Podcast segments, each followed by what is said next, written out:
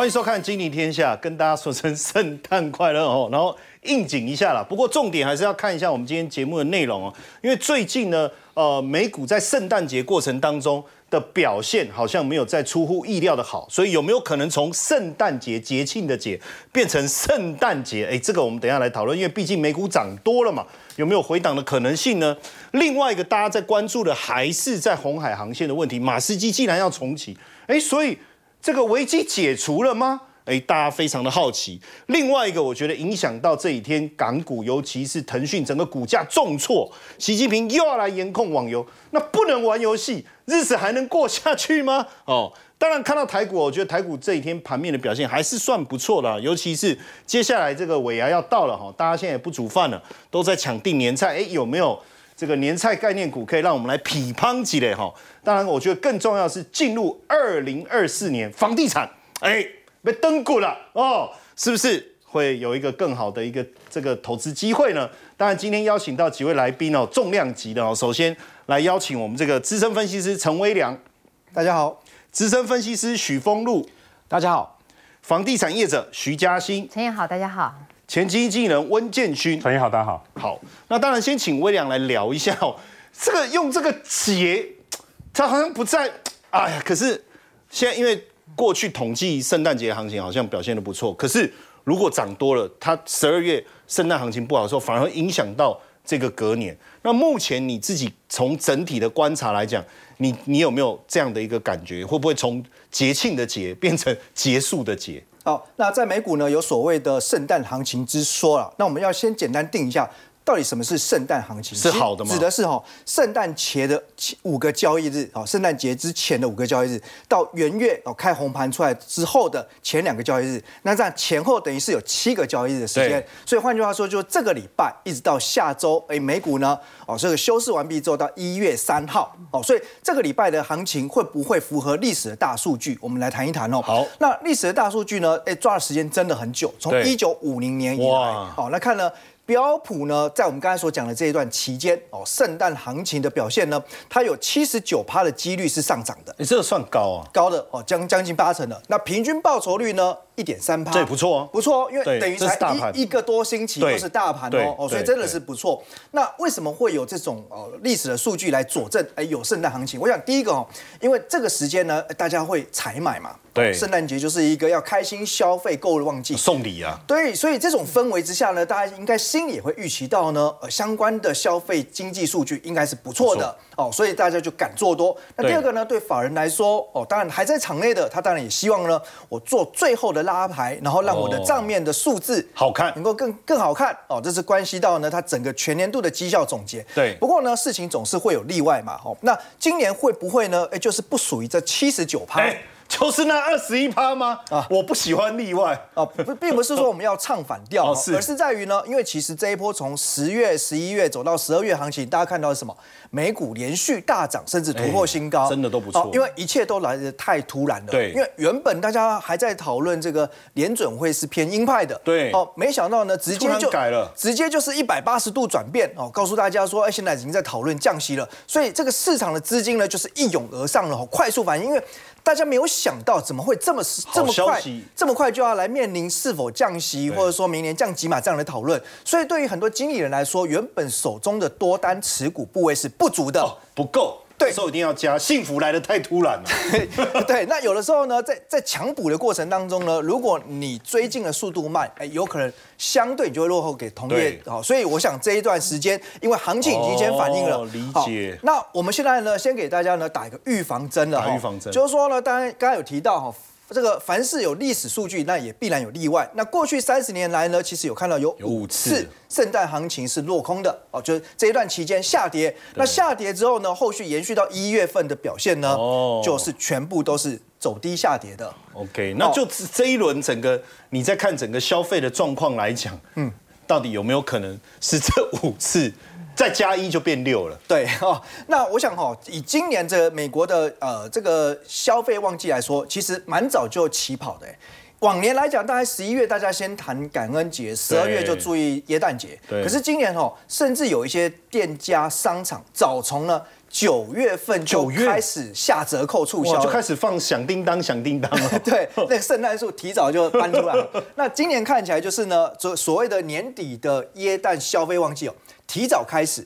而且有可能呢延后结束哦，结束呢可能时间点会拖到了明年一月哦。所以是不是会变成因为太早了？所以你看这里写着一个之前你刚才讲到的行情冲太快，这个超买的情况反而变成要重新调整。对，因为当大家如果手上都已经呢，哎，该补的部位都补进来了，对哦，那持股呢也拉到高档化，那那当然接下来呢就会面临了呃相对什么时候要获利了结压力。所以同样的道理哈、因为基金经理人彼此在竞争绩效的时候，如果有人呢开了第一枪，呃，有人先开始呢结账到货获利了结的话，我想卖压也会涌出。那因为目前哈、其实根据美银针对全球基金经理人的调查，现在呢大家的持股水位哈、大概呢已经是来到二零二二年三月以来新高。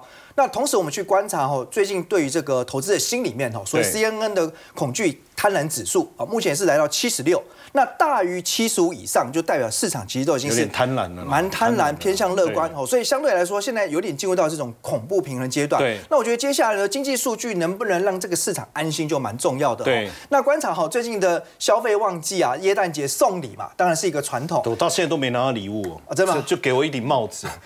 那今年哈，其实有一个蛮特别的现象哈，就是不管是说，哎，最近法国这边呃有媒体报道，或者其他国家哈，都观察到什么？大家在送礼的时候呢，为了节省预算，预算哦，所以呢，直接去买二手商品哎。哎，二手也不见得不好啊，东西实用的话其实也 OK 啊。哎，像陈烨这种角度就不错。在今年呢，整个呃消费旺季哦，预计呢，呃不仅提早开始，而且可能也会延后结束，哈、拉到明年一月。那这种这种呃角度来思考，就代表说，现在你如果不去做价格上面的猛力降价促销，很可能哦这个消费的动能都会比较疲软。对更更何况哦，美国消费者呢，现在越来越习惯先买后付东。西先带回家，后面再说。对，那除了就是说，哎，信用卡的债务已经余额创新高，而且违约率也在攀高之外，那现在因为很多的金融平台都可以提供哦，让你先买，然后把东西对带回去，先享用，后面再来慢慢的分期支付。哦但就看有没有认呃，就是按期缴费了啦。对，那我们必须讲哦，如果你把呢，哎，可能明年上半年乃至于明年的很多呃原本的购物清单，提早在这个时候呢，你就已经采买完毕，而且是用呢呃可能负债的方式，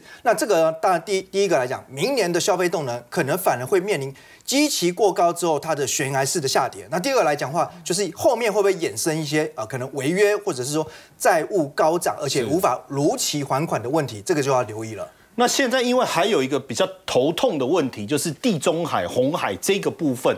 那现在马斯，你看之前这个运价大涨，大家都吓死了，因为万一物价又被推升。哎，可是最近马斯基，你看哦，才刚讲，他说，哎，他要恢复走这个红海，因为现在有人保护他嘛，请了一堆保镖嘛。哎，那是不是红海的危机已经解除？呃，我想呢，暂时告一个段落哈，因为呢，毕竟啊，红海是一个这个重要的事件啊，所以呢，包括美国为首的这些西方重要国家，他也不可能做事哦，红海危机酿造成另外一波通膨再起。哇，那很。所以现在等于是说，呃，美国带了这个呃，包括十几个国家哦，现在组成这个护航的啊、军队了。所以未来我想哈、这个基本上呃，苏伊士运河的危机暂时、哦、告一个段落哦。所以今天可以看到相关的航运股股价就拉回。对可是呢，呃，并不是说后面就风平浪静啊，因为呢，哦伊朗这边的官方哦最新的发言就提到，如果呢美国你去插手这些事情，嗯接下来来试试看哦，就再关闭地中海航道。地中海我没有了哦，但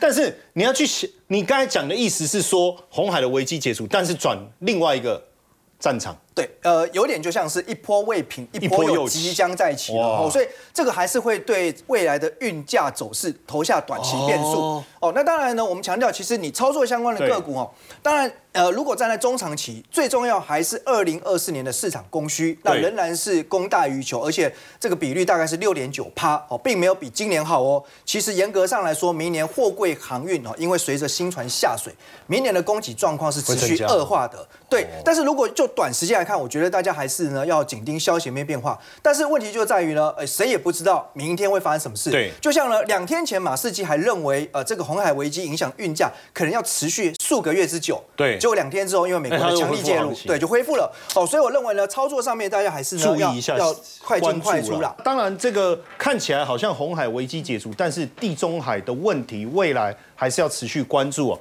那除了运价，呃，航运相关股票今天出现一个大修正之外，哎，我们也关注到港股当中的游戏类股，今天突然之间暴跌哈，尤其是这个腾讯啊，几个哇市值大幅度蒸发，到底发生什么事情？好，可以说中国的这个游戏行业啊，已经经历了这个圣诞惊魂夜。圣诞惊魂夜真的是圣诞节，对，真的是圣诞节结束结束难逃的节，没错，就是中国大陆，它又开始传出了一个对游戏业的重拳，你知道吗？连游戏都不能玩，活着还有什么意义啊？对，其实这个重拳，其实两两年前，这个习近平习大大就已经对中国有重拳，他那时候是限制什么？限制说一每个礼拜。不管是大人还是小孩，你上网络去玩电动玩具，只能玩三个小时一个礼拜。时间限制。哎，对，时间的限制。那经过了两年之后，他最新的一个公告，这个文哈，他是讲说，不能够设置每日登录，还有对于储值连续除值的诱等行为的奖励都不行，不行。然后再来，不能够炒作拍卖这些虚拟道具跟玩游戏就是要一些道具啊。像这个，我们像我们自己有在玩电动玩具的哈，对，像我们有玩一些电玩，像现在比较夯的电玩是什么？像什么《仙剑奇侠传》呐，这个，然后还有什么《传说对决》？像我自己玩《传说》，对，《传说对决》是这样子，对所有的游戏商来讲。玩家就是两两个取向，第一个取向就是你是新台币战士，你是高额的，你是会会储值的，对，会连续储值的，一直储值，一直储值的新台币战士，像我这种哈，这是一种。另外一种是，虽然你很穷，但是你每天都来登录，你每天来登录获得一些奖励，对，或者是你每个月登录满一个满一个月之后，我就会给你特别的什么宝物、特别的角色。结果他现在给你，不管是新台币战士也不行，不管是登录的奖品也不行。哇，那所以这个。非常这个限制非常的大，好，那再来是现在对于宝物上的买卖，现在很很夯嘛。像现在我们自己小朋友自己在玩电动玩具，我们就知道他们这个角色打到一定程度，他们角色可以做买卖。对，像比如说这个虚拟的账号，你知道一个从小从几千块大到几万块，一个账号几十万块的买卖都看过，你知道吗？很吓人。所以从产业端的登入到储值到最后的这个虚拟买卖，它全部给你掐死了，全部掐。所以全部掐死了之后。大家有在看这个网络的人就会知道说这个伤害力有多大，所以我们来看腾讯哈，腾讯，因为今天的港股没有开盘，这是礼拜五的惊魂夜之前，没错没错。腾讯今天跌了，你看这样跌下去跌了十二 percent，对，好，因为腾讯百分之二十的这个获利是来自于这个电电动玩具哈，那网易百分之八十都是来自于电动玩具的获利，没错，它股价一下跌了百分之二十四，好，那还有一个呃哔哩哔哩跌了百分之有一些游戏直播主。对，没有错。好，所以不管是马化腾还是这个网易的创办人丁磊，一夕之间就蒸发了将近四千亿台币这么多，所以可以说这个电动玩具的这个游戏业的组合拳可以说是重伤了这个中国大陆。那我们现在来看。中国的前党媒《环球时报》的总编辑胡锡进啊，他其实是很有趣的一个人，知道吗？他可以说是换了屁股换了脑脑脑袋，但这不是一个负面词哦，就是说，只是说你换了一个环境之后，你的思维会有所不一样。他以前在干嘛？他以前是党媒的总编辑嘛，所以他要做的是什么？是宣传党意。那他现在化身的股民嘛，因为他之前底部先去炒股啊，还跟大家说他人生第一次买股票，对他想要响应政策去捞底嘛，对不对？他大概花了五十万人民币左右的这个积蓄去抄底，结果没想到呢，他在账上亏损大概十 percent 左右。好，他说作为一个股民呢。你想要解决一些这个问题，但是实际上你客观的导致了整个行业的惊慌啊，对，然后股市才刚一点回暖，又被浇了冷水，真的。所以希望相关的部门能够做更多的说明来做安抚的行业。所以胡锡进的说法一出来之后，中国大陆官方他也觉得这个权啊有有点重了哈，所以他这个突然就是又开放了一百多款游戏可以上上架，但其实。因为有帮助吗？但是我觉得帮助不大，因为今天的中国中国大陆股市有开，港股没开，但是陆股有开。对，相关的股市在礼拜五惊魂夜之后，今天又再度跌了十 percent 左右，就表示大家觉得你开放这些游戏其实意义不大。对，吓死了嘛！因为这个登录也不行，然后你做宝物交易也不行，那这整个行业两端就给你掐死了。对，好，那里里面就还有一些。这个相关的财经的公司哈，他说。公司对外呢，这些游戏公司，我只能说对外说最好的话，但是对内做最坏的打算。他的明年的预算直接先砍了三分之二。哇！这个对应来讲，就是说明年的预算砍了之后，会不会有人员的一个裁减？我相信是有可能的。一定会。好，所以对于说中国大陆这个重拳，他要干嘛？他要去虚入实。好，党的重拳要做这件事情，他就把这些虚拟的钱想要赶到银建业上面去。但实际上没有想到，这个相关的行业是真的是惨兮兮，要吓死了。那当然讲到中国，我们还有另外一个比较。呃，不理解的就不是说中国已经脱贫成功了吗？对。可是从这一次的甘肃大地震，大家才发现说脱贫都是假象。其实我们讲这个事情比较有点呃心酸了哈，就是说中国大地震造成了这个一百多人死亡。那从这些破瓦残垣里面，我们就网路人就发现了这个脱贫似乎是个假象。对。因为你看全部破成这样，叠成这样。那里面的书记都出来讲说，我们其实根本没有脱贫啊！为什么？你看这个空心砖有没有这么多？对，为什么是空心砖？大家想说你跌下来可能是钢筋掉下来，或者是水泥掉下来，就没想到是钢，就没想到什么空心砖？因为这盖房子成本低啊，而跟黄土掉下来，对不对？对，没有错。就想最想说这些脱贫其实都是假的。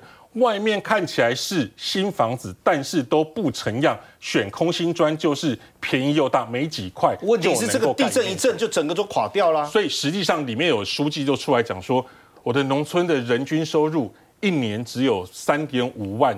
约莫台币左右而已，所以这样一个月算下来不是三千块？对啊，台币哦。所以他的房子只能只只能是怎么样？还是黄土盖的。所以这样子的景象也让当地当地很多网民就觉得说，你不是脱贫成功了吗？那怎么会这样？都还是黄土的房子，让人家觉得很不开心。这样子，对。那无独有偶，中国大陆最近它供暖也出现了问题，对吧？这两天不是天气很冷嘛？对。在中国大陆这样子哈，就秦岭淮河以北。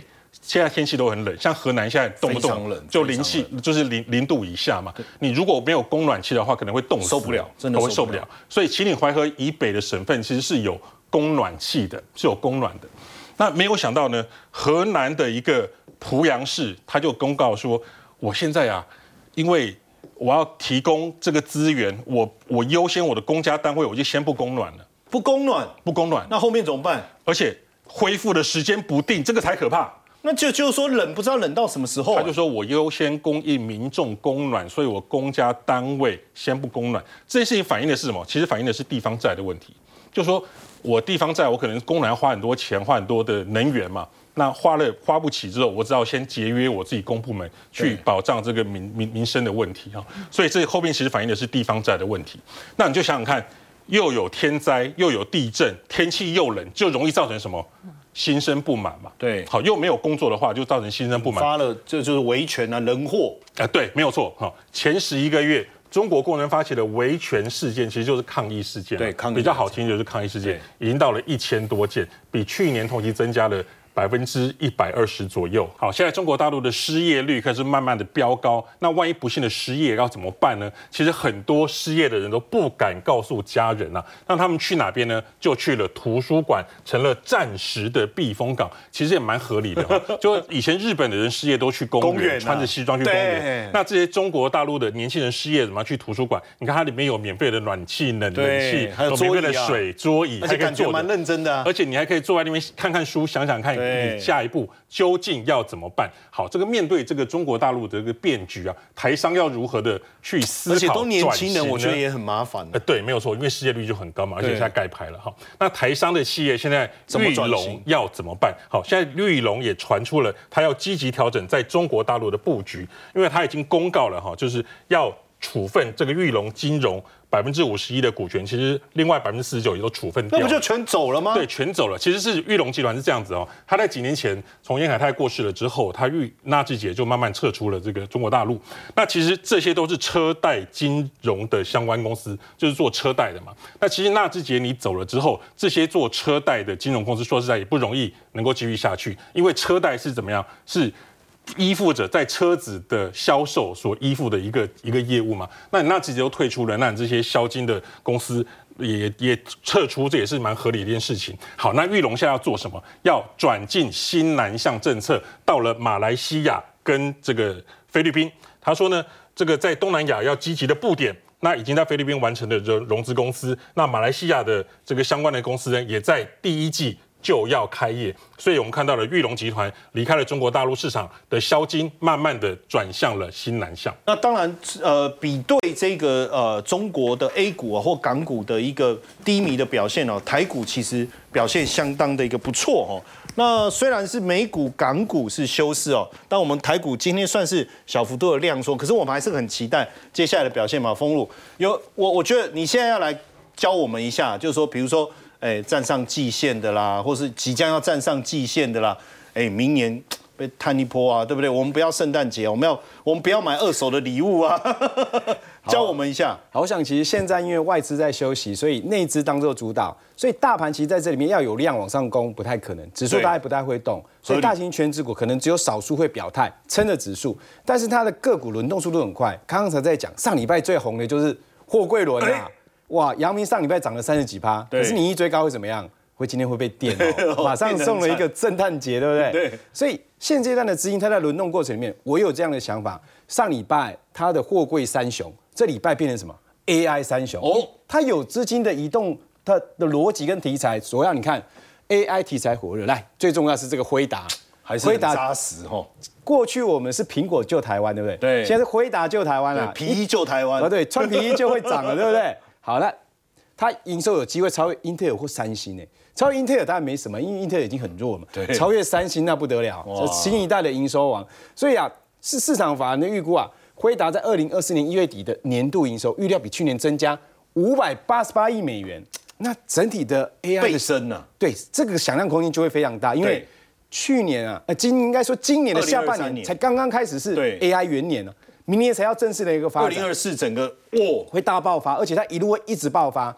那日本的机构他也说到，今年生今后啊，生成式 AI 的时候会年平均增五十个 percent，这很夸张，这个太快了啦，五十 percent。七二法则这样每两不到两年就翻一倍啊？对啊，那既然是这样，市场一定是非常大。二零三零年它扩展到二零二三年二十倍啊，哇，这个是非常恐怖的一状况。所以，所以搞不好。嗯，不知道哪一只就涨二十倍，哎，涨二十倍，很多只要这样慢慢涨就好了啦。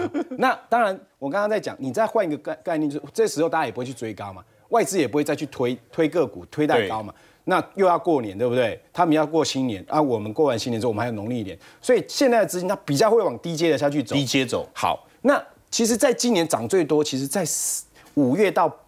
八月初涨最多的其实是这这这两档股票，伟创、广伟创、广达，包括伟影还冲上冲上两千块。对，那我们回过来看它，它是从高点一百六跌下来，接近腰斩啊。是，哇，跌到剩八十多块，但它打底已经打完了。来，股价刚刚站上季线，我们一般判断熊牛熊的一个走势是生命线，对，生命线嘛。季线如果站上之后，但季线它有个问题，它是季线如果趋势向下，哦，站上也会被拖下去。对，可是它如果站上的时候，季线趋势已经向下的话。基本上在这里打了一个底，那时间随着扣扣底的时间到了，再往下走的时候，站上季线，慢慢的，哎，它就往上走。第二个广达，它已经先站上季线，也是一样打了一个很漂亮的 W 底啊。那这里当然是前坡的缺口，它你看这个缺口有没有用？有，它来到这里，这里有补哦，对，补完才下来。可是它现在重新上来，大家都在高点，它在今年的零组件的供应充足之下，营收应该会上来，而且它的题材也多。它也有电动车，诶，它也有 AI server，它还有 NB，哎，最近 AI NB 好像都没人讲到它，哎，你看华硕大涨创到快高，人保、宏基，尤其宏基最近非常强，对，难道它没有吗？哎，它有，也是有，结果因为什么？之前涨太多，筹码不够好，可是这个打底完成，这个位置应该也是 OK。再来的话，像伟影，伟影这个是今年最最冲的一档股票，票悍，来到两千一百多块啊。啊，那营收其实是月月都在年减哦，还没有出来哦，因为根本没有零组件嘛。对。但是你看它这一波打了一个底部之后，它站稳季线之后攻高来，所以我们才在讲，来到季线附近，基本上你站在多方会比较占便宜。冲高之后回来就到季线测试，又回来到这里，应该有绝对挑战前高，但它空间比较小。你看往上的话，大概就十个百分点，所以比较适合。大家操作是这一波我都没有涨到的，像伟创还有广达。好，好，那这个是我们看到 AI 的。我说货柜三雄你不看，你看 AI 三雄可以吧？对好，那另外的话，其实最近有一档股票，全职个股在带动因为，最近这两天好像光学很强太哦。厉害了，尤其是大力光啊，它好像又要挑战股王的感感觉哦。这边法人把它看到它的目标价三千二，但还是一样啊，股价已经大涨，你要不要追？你我都不爱追股票，就会想说，涨这么多了，等等看它有没有压回。对那如果你从它的一个整体的走势来看，它其实这一波投信其实在这里买的布局非常多。对那如果你是买像我们刚刚所所说的方法的话，你的布局点那应该是在这里吧？对，那离这里这么远了，我们去找这个位置的股票会比较有机会，哦或者是它冲高又回落。类似的题材，但是还在低位阶段。对，那手机其实是全面复苏嘛，对而且现在苹果还要做折叠机，所以未来的镜头应该都会用得多，有机会那玉金光它也有这个机会，然后玉金光是跟着它都一样都是苹果供应链，你看它这一波，哎，这里呀、是因为什么？大力光又要告他嘛，是 所以要告他，所以他压下来。可是他上去之后，大力光往上攻，他也攻，他又回来这附近。这里啊，我认为啊，爆量这是一个特色哈、哦。对这种大型股爆量之后，通常不是高点，应该有机会再往上攻。好，那这个还是贵啊，四五百块，便宜的来，便宜的再便宜的便宜的光学股这边就要有其他的题材哦。哦，那有提大起来，包括说像近期这张股票算是底部刚刚站上今天叫七四零月的一起，大家可能不熟，可是如果你是三四月份有去涉猎到军工股的话，你大概就会知道哎，就有印象了。有印象，他跟谁合作？跟雷虎合作啊。对，雷虎的无人机哥啊对，它里面是用它的云台系统，还有就是它的一个像的光学镜头的一个一个相关的一个摄影机。那这个部分最重要的重点是可以让无人机，无人机最后要干嘛？有两个嘛，诶，我要当侦测机，对，对。要影像要传输要清楚，这个是做影像传输，可以让影像清楚的。所以它的光学镜头是应用在无人机。最近国防部要标案了，三千台无人机，哇。预估啊，雷虎有机会拿到一千台。那因为雷虎是做组装的，毛利比较低，它是做供应光学镜头相关题材的，还有就是云台系统的，它的毛利率法人这边估，假设它拿到一千台，它供应它相关的零组件，EPS 给贡献五块。哇，那这个五块加上本身它一年大概就平均三块，那就八块。那这个股价，哎，哎，这个今天在收盘大概就是在八十块附近啊，不到八十，大概八十块附近，那是不是便宜啦？本一比大概就十倍啊。是明年就有这个计划，而且它还有谁？它还有美军的 AR 智能眼镜的一个影像模组，哎，它其实已经拿到这个订单很久了，但是因为第一代的眼镜戴会头晕，我们都知道戴那种装备在头上，对，在看到很多的东西，因为他数字跑很快，他近距离在看，所以他会头晕，所以他现在在重新送样。假设成功二代的一个头盔，明年的下半年开始量产，这里可能有三块，所以我现在有法人估，他明年可以赚一个股本。哦，那如果可以赚一个股本三块又三块，对啊，那一个股本，那股价不到一百块，这就有空间。对然后最后的话，也是今年三月份最标一张股票叫宝盛光学，宝盛。这应该有印象吧？当时候军工的概念，说它实际上我们节目还有特别提到聊过它的故事，没有错，没有错。那当时候它股价是从七十多块一路飙到一百八，那现在拉回来之后，整理完成之后，你看从季线这边攻击过来，第一波上来之后爆量之后整理，再攻一次，好，一次两次，它第三次再攻百元，我认为它就会过去了。哦，它的一个重点题材是因为它有福尔摩沙八号卫星搭载光学修正镜头模组，可以上太空哎、它的技术已经是这样哦，它本身是德国公司，对。然后前身是德国公司，然后再引进了日本跟美国的技术，所以它现在是全台湾唯一可以做全尺寸光学镜头的公司，唯一，所以它又有切入到半导体的 AOI 检测的光学镜头，所以它有半导体的概念，那又有哦这个我刚刚所说的卫星的概念，而且它相关的模造玻璃啊，也通过国际大厂认证。这个磨到玻璃的镜片其实是相对技术也比较强、比较高的。那未来的毛利可以维持在相对高点的话，我认为如果说这些股票这么贵，哎，可是趋势是没有错，找到相对题材好的、位阶比较便宜、价格比较便宜来做布局，我说长线应该是会赢的。好，谢谢丰禄。那丰禄在股票的部分解释的非常清楚以后，我相信很多人也想要关心一下这个房市哈。那因为今年政府也做了非常多的一个政策哦，包括这个平均地权条例啊，哈，嘉信，然后还有包括这个新清安，哦，这个我应该带不了，对不对？也不会啦，因为那个十八岁以上，哦他没有年龄上限，哦没有年龄上限对对，陈彦哥比较麻烦的事情是是说，你可能有太多自由住宅，哦，哎所以哎就应该这个不是我，这个是廷浩。哦是是是那那现在的房市在二零二四年，因为我想呃二零二三年快结束，所以我们二零二四年房市有有没有转股的机会？我们这样看哈，转股应该是好的名词嘛，就？也不一定，有时候 对对对对哦对对对对对，我我们说几件事好了。本来二零二三年，我们认为今年应该是这几年下来价格最有机会修正的一年哦，因为平可是好像也没有修正很多。对，因为它来了一个厉害的新青安，在七月份之前统计全台的买卖移转动数，那个时候大概是史上第六低，所以。到了下半年，我们本来哎，今年应该不会到三十万吧？哎，结果殊不知新青安上来的时候，我们整个下半年的这个交易量非常惊人呐、因为其实你可以看到，在上半年的时候，它其实跟二零二二年还有一个差距，但到了下半年之后，其实你就发现只有差大概一个月左右的一个，所以后面追的蛮快的。后面追的蛮快，甚至于到了十一月的时候，它是近二十几个月以来的新高。哇，所以换言之，就是在这种交易的状况之下，确实是引动了市场上面的热潮。而且这一次很有意思的是，应该是历届大选以来哦，市场上面干扰最少的一年。干扰最少就大家就是哎，上面怎么炒，然后我们下面哦继续买反正我照买我们的照买我们的，所以在完全都不担心。是，那当然，在今年来说的话，我相信很多观众朋友也有观察到囤房税二点零的通过。那囤房税二点零的通过的话，我们其实可以大家看两个地方了，好，一个是看台中了，然后另外一个是看新竹，因为台中跟新竹这两个区域的话，这几年推的新案比较多。那同屋税它的特色是说，如果你的房子多又新，你要缴出来税就会多。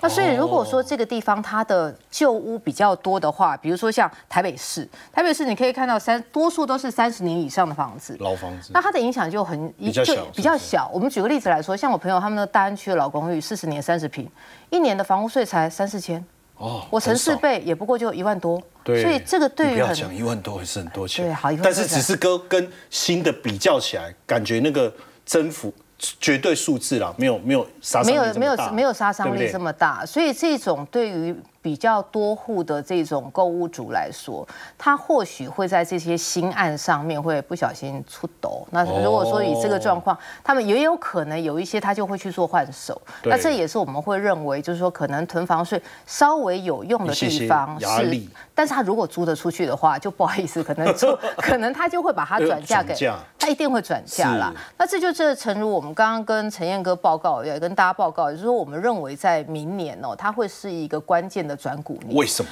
为什么？一个是说哈，在明年来说的话，虽然看起来买气至少会持续到呃下上半年。延续二零二三年的买气，再到二零二四，时代就至少会持续到上半年，然后因为明年的这个时间点上面来说，它面临了二零二五年。二零二五年有几个重大的变数，一个是二零二五年它要收碳费，收碳费，然后二零二五年的话，它会有一个反应是说，二零二五年有一个我们这个业内比较知道的法令叫做国土计划法，国土它计划，现在大家还不知道，对，那现在先提出来，让大是那它家去理解。是那它对于这种农地的限制跟开发上面的限制，它会增加一些业者的成本，也会增加开发的难度。本来我还想去买农地的别墅，哎，不好意思，买来不及喽，现在现在现在可可能没有办法哈，所以我们从这个部分上面来，一些重大的政策会上来，然后二零二五年也也有陆陆续续很多的案子交屋，再加上二零二五年，我们其实纵观二零一六年到现在，二零二零年是卖压最就是买。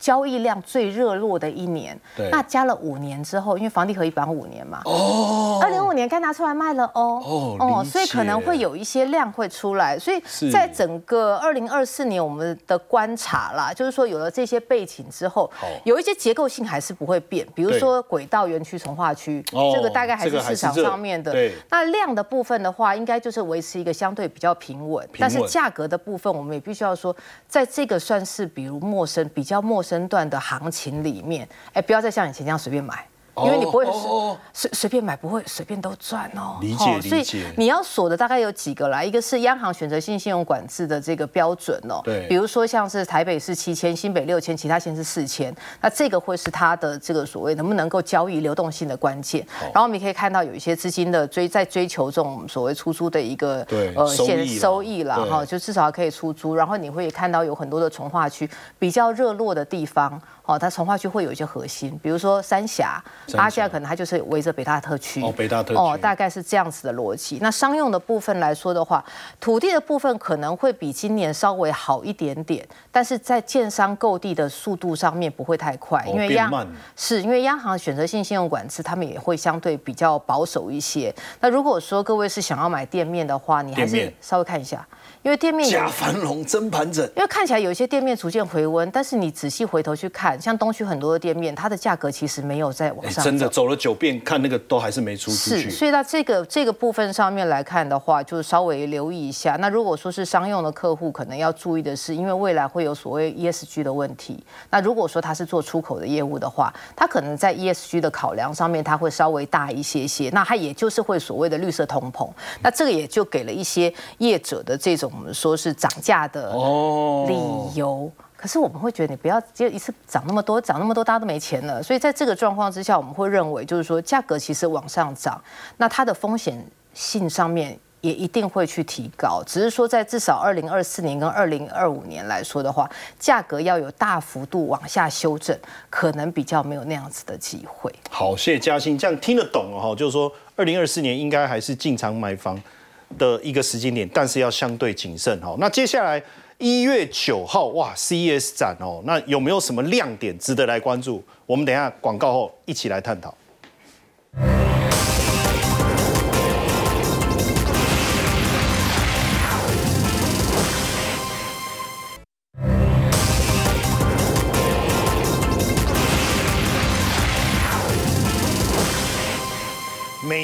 美国消费电电子展都是大家特别的关注，因为威廉我们会去看它有没有什么新的科技啊，有没有新的应用。哎，二零二四年据说大家都把重心放在 AI PC 身上。对，那因为这个 CES 展哦，可以说是各大厂大秀肌肉大显身手。对，那往往这也带起整个新的一年度哈科技产业的焦点趋势。那我想呢，其实在今年的年末的时候，大家已经看到哈各大厂呢已经率先的开始哎投投入这个 A I P C AIMB 的产品发表哦。那当然呢，目前也很多大佬呢也异口同声的都看好 A I P C 应该在二零二四年正式进入元年。好，所以我想哈，我们如果延续整个 AI 产业的变化，二零二三呢算是整个 AI 开始的元年，AI 开始呢是在云端，云端。那二零二四年呢，这就要从云端落地了，拉回，对，就是要实际上走入生活的应用哦。那你就要走入到我们使用的装置，从 PC、NB 到手机，没错。对，那我们今天先来谈哦，其实关于 AI PC 这个部分哦，市场上目前还没有它绝对标准的定义。说真的，大家可能也都还在摸索，摸索哈。但是呢，我想，因为基本上来讲，它至少要具备就是 CPU 加上 GPU，还有呢 NPU，就是呢呃神经网络系统。那现在来看的话，当然有就 Intel 呢已经提到，就说未来哦 AI everywhere。哦，所以就是指呢，这个 PCNB 会很重要。那包括像微软啊，还有像超微、高通、辉达哦，其实都已经投入了。那我们讲啊，其实 PC 产业呢，本来已经是一个很成熟的产业了，对，它不至于成为好像一个明星标股的大本营，很难。对，但是呢，呃，毕竟这个产业呢，它也是算是生活必备、必须哦，所以它会有周期性。周期性。那如果以上一次的 PC 或 NB 的销售高峰，约略就在二零二零年。好，那疫情那时候，对，那一般来讲的话，大概三到四年就会进入到哦换机潮，换机，尤其是商务需求，尤其是 Windows，它会强迫你，对，这也是一个重点哈。所以其实呢，我们可以看到，如果以全球 PC 的出货量，在二零二三年，也就今年呢，其实是下滑的，下滑。可是这个谷底就已经结束了，对。接下来呢，二零二四年预估就会开始恢复成长，然后到二零二五年呢，哎，至少有连续两年成长。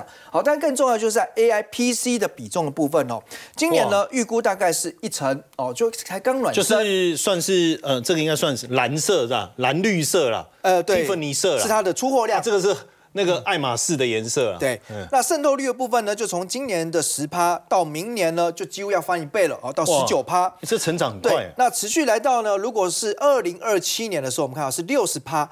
那这个概念就是说呢，诶，到二零二六年的时候，市场上如果一百台个人电脑就有了六十台哦，是有具备 AI 的功能的哦，所以我想这个就是一个很明确带来呢 PC 时代的新革命。好，所以呢，就未来相关的一个呃个股来讲话，我们看下下一页哦。其实最近盘面当中呢，领先发酵的哦，算是以品牌厂为主。哇，那最明显就是宏基跟华硕嘛，它已经涨很多了。哦，当然呢，我我觉得哈，其实大家也千万不要先想说哦，去看它从哪边涨上来。之后，就觉得说都会这样啊是不是涨多了？因为趁着大家记忆犹新哦，今年伟创、广达、技嘉，哎，刚开始涨三五十趴的时候，是不是太多声音也都说涨太多了，哎涨多了哦，对。就没想到呢，三十趴后面要再多一个零。啊后面还很多啊。后面变三百对。趴哦，所以我觉得其实我懂你的意思了。面对一个新趋势哦，你不要画地自限，那至少你可以说，哎，如果波段操作，你技术面就是沿着月线来看嘛月线没有跌破之前哦，就不要太紧张。但是我们讲一个逻辑哈，其实呃，如果就套用 AI 伺服器当时的一个走法哦，就是呢算是这种呃股本大的，然后一军哦，广达、技嘉、伟创先冲之冲后面周边零组件开开始涨。哦对那我觉得接下来呢，就有机会开始带动了相关的个其他的那我们这边已经把呢他们的来自于 N N B 的比重哦，其实清楚的罗列在这边给大家去做参考。好，那我想呢，因为最近就是品牌厂宏基跟华硕特别强哦，不对过我必须说，其实我觉得代工厂会更吃香哦因为在 P C 这个天下里面哦，你说。Acer 或 ASUS 当然是台湾之光嘛哦，但是毕竟呢，在全球来看的话，你还是以 HP 或 Dell 哦，或者说联想为主，所以代工厂是比较吃香。实话呃，这是事实啊。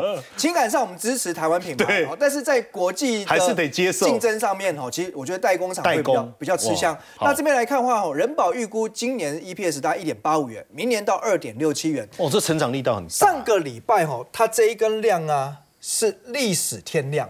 哦，那历史天量就代表一次呢强大的换手，换手。哦那换手完毕怎么走？哈？其实你就看那一根 K 棒的低点。哦有没有跌破？好，没破。好，那高点呢反而是已经突破了。哦。哦，所以代表说这一次大户它进货的成本已经垫高在这一根 K 棒。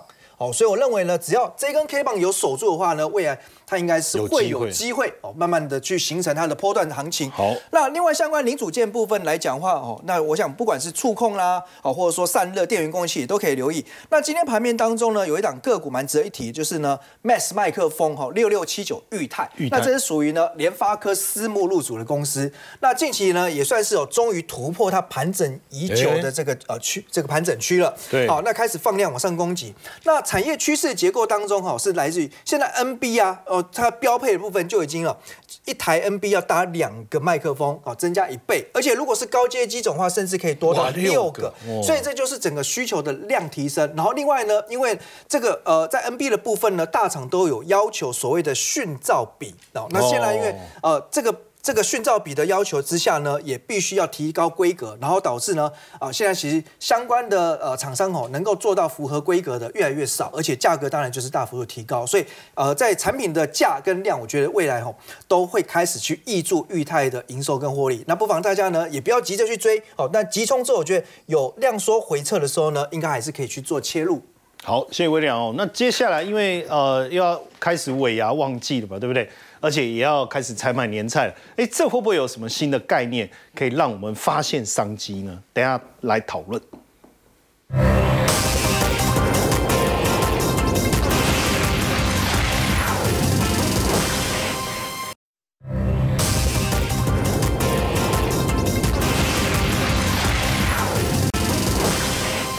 哎，丰禄，你们过年会自己煮吗？还是买年菜？现在是都要订了，要不然订不到啊。是真的哈、这个买年菜真的比较方便了，尤其是那种大菜，像佛跳墙，你没看到自己做啊？哎谁在自己做饭？我又不是周星驰。对啊，那一定得要用买的啊、所以有一些大菜人家在做啊，比较方便就会来采买。但现在大家都小家庭，其实你自己煮哦划不来，量对很难控制。而且煮又煮不完，又煮又煮不好，对然后成本又高，因为它的单价的成本都比较高嘛。那大不如你就直接购买年菜。哦所以现在大多数的饭店啊，它都很注重就是过年期间这一段，哎，尾牙终于要复苏了嘛。对然后又有年菜这个外卖，哇，我觉得这些相关的。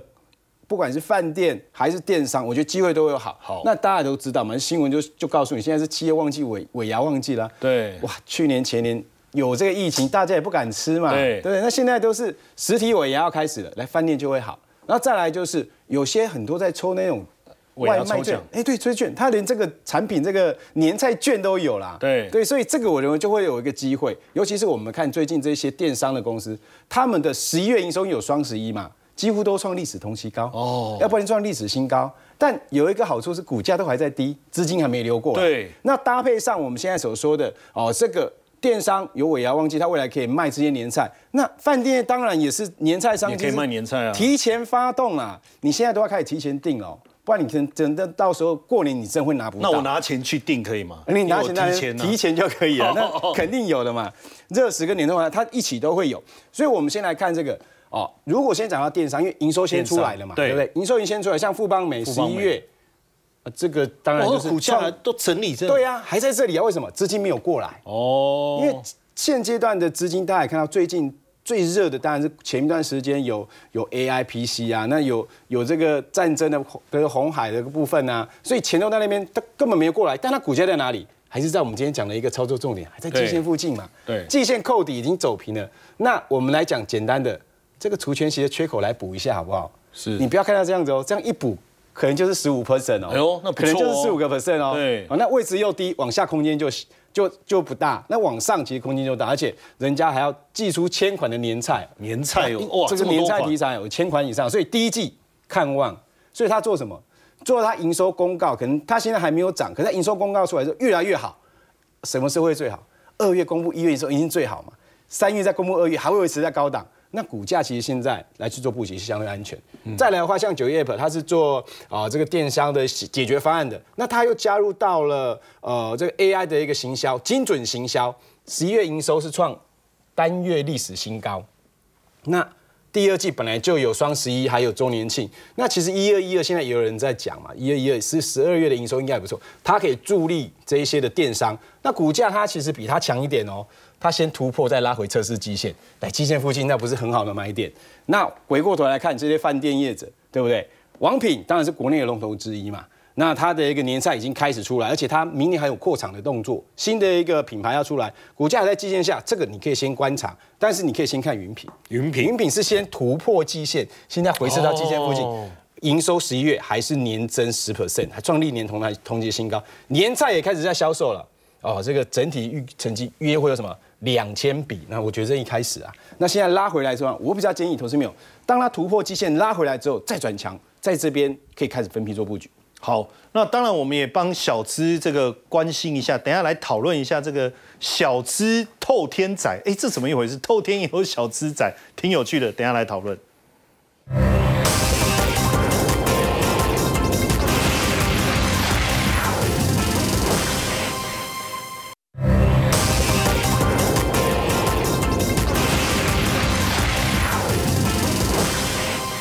这一段嘉欣小资听了会很兴奋，对。为什么？因为我看这个，哎，这个才六百七十万，是三十几平呢，这小资也可以成为透天才的主人哦。哎、我觉得这事情超嗨的，因为我很多的朋友啊，他说他人生他们从可能从小就是在南部呃就是长大，然后他们对他们觉得透透天超棒的，因为一整栋就我家的，而且你漏水啊、吵闹啊或什么一类都无。所谓啊。对，所以这个是我们这几年可以观察下来，就是说，因为房价涨上去，你透天真的难度很高。可是我们发现说，以现在的这种市况上面来看，有一些建商愿意去推这种小的叫做迷你透天啊、迷你透天对，所以他们是有有一个统计，所以是真的人住的嘛？哎，对，是真的人住，哦但你住进去，你会发现我怎么住在这？就是你可以看到，就是住展他们自己有做一个统计，就是说北台湾的话，其实大概都是集中在新竹啦、宜兰啦，或者是桃园的蛋白区哦。你看它有五十二个这个透天的建案，然后这些这些的这个建案的话，它的平数都非常非常小，大概占三成左右，而且也比去年大概多七点二哦